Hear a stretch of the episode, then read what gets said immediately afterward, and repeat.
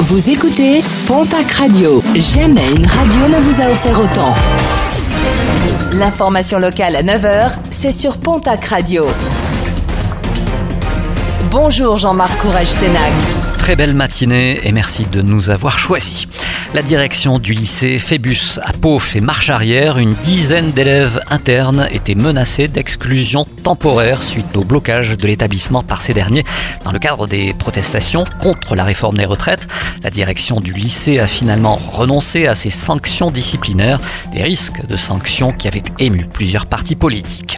Blackout total samedi matin à Oloron. Plus de 2000 foyers ont été privés d'électricité suite à une défaillance d'un câble souterrain.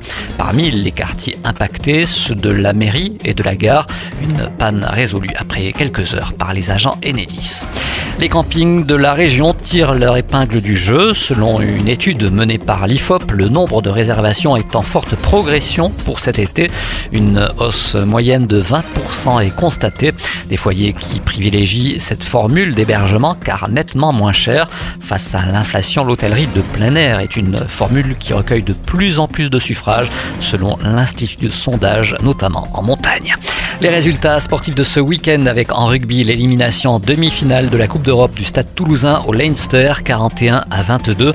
En Pro D2, victoire de Mont-de-Marsan à Soyan-Angoulême 22 à 34.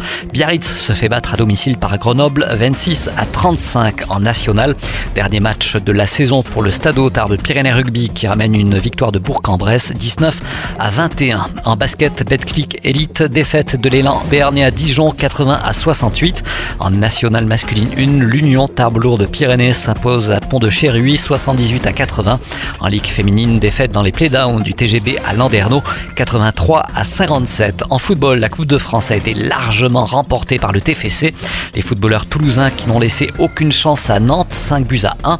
En Ligue 2, défaite du Pau FC à Nîmes, 3 buts à 2.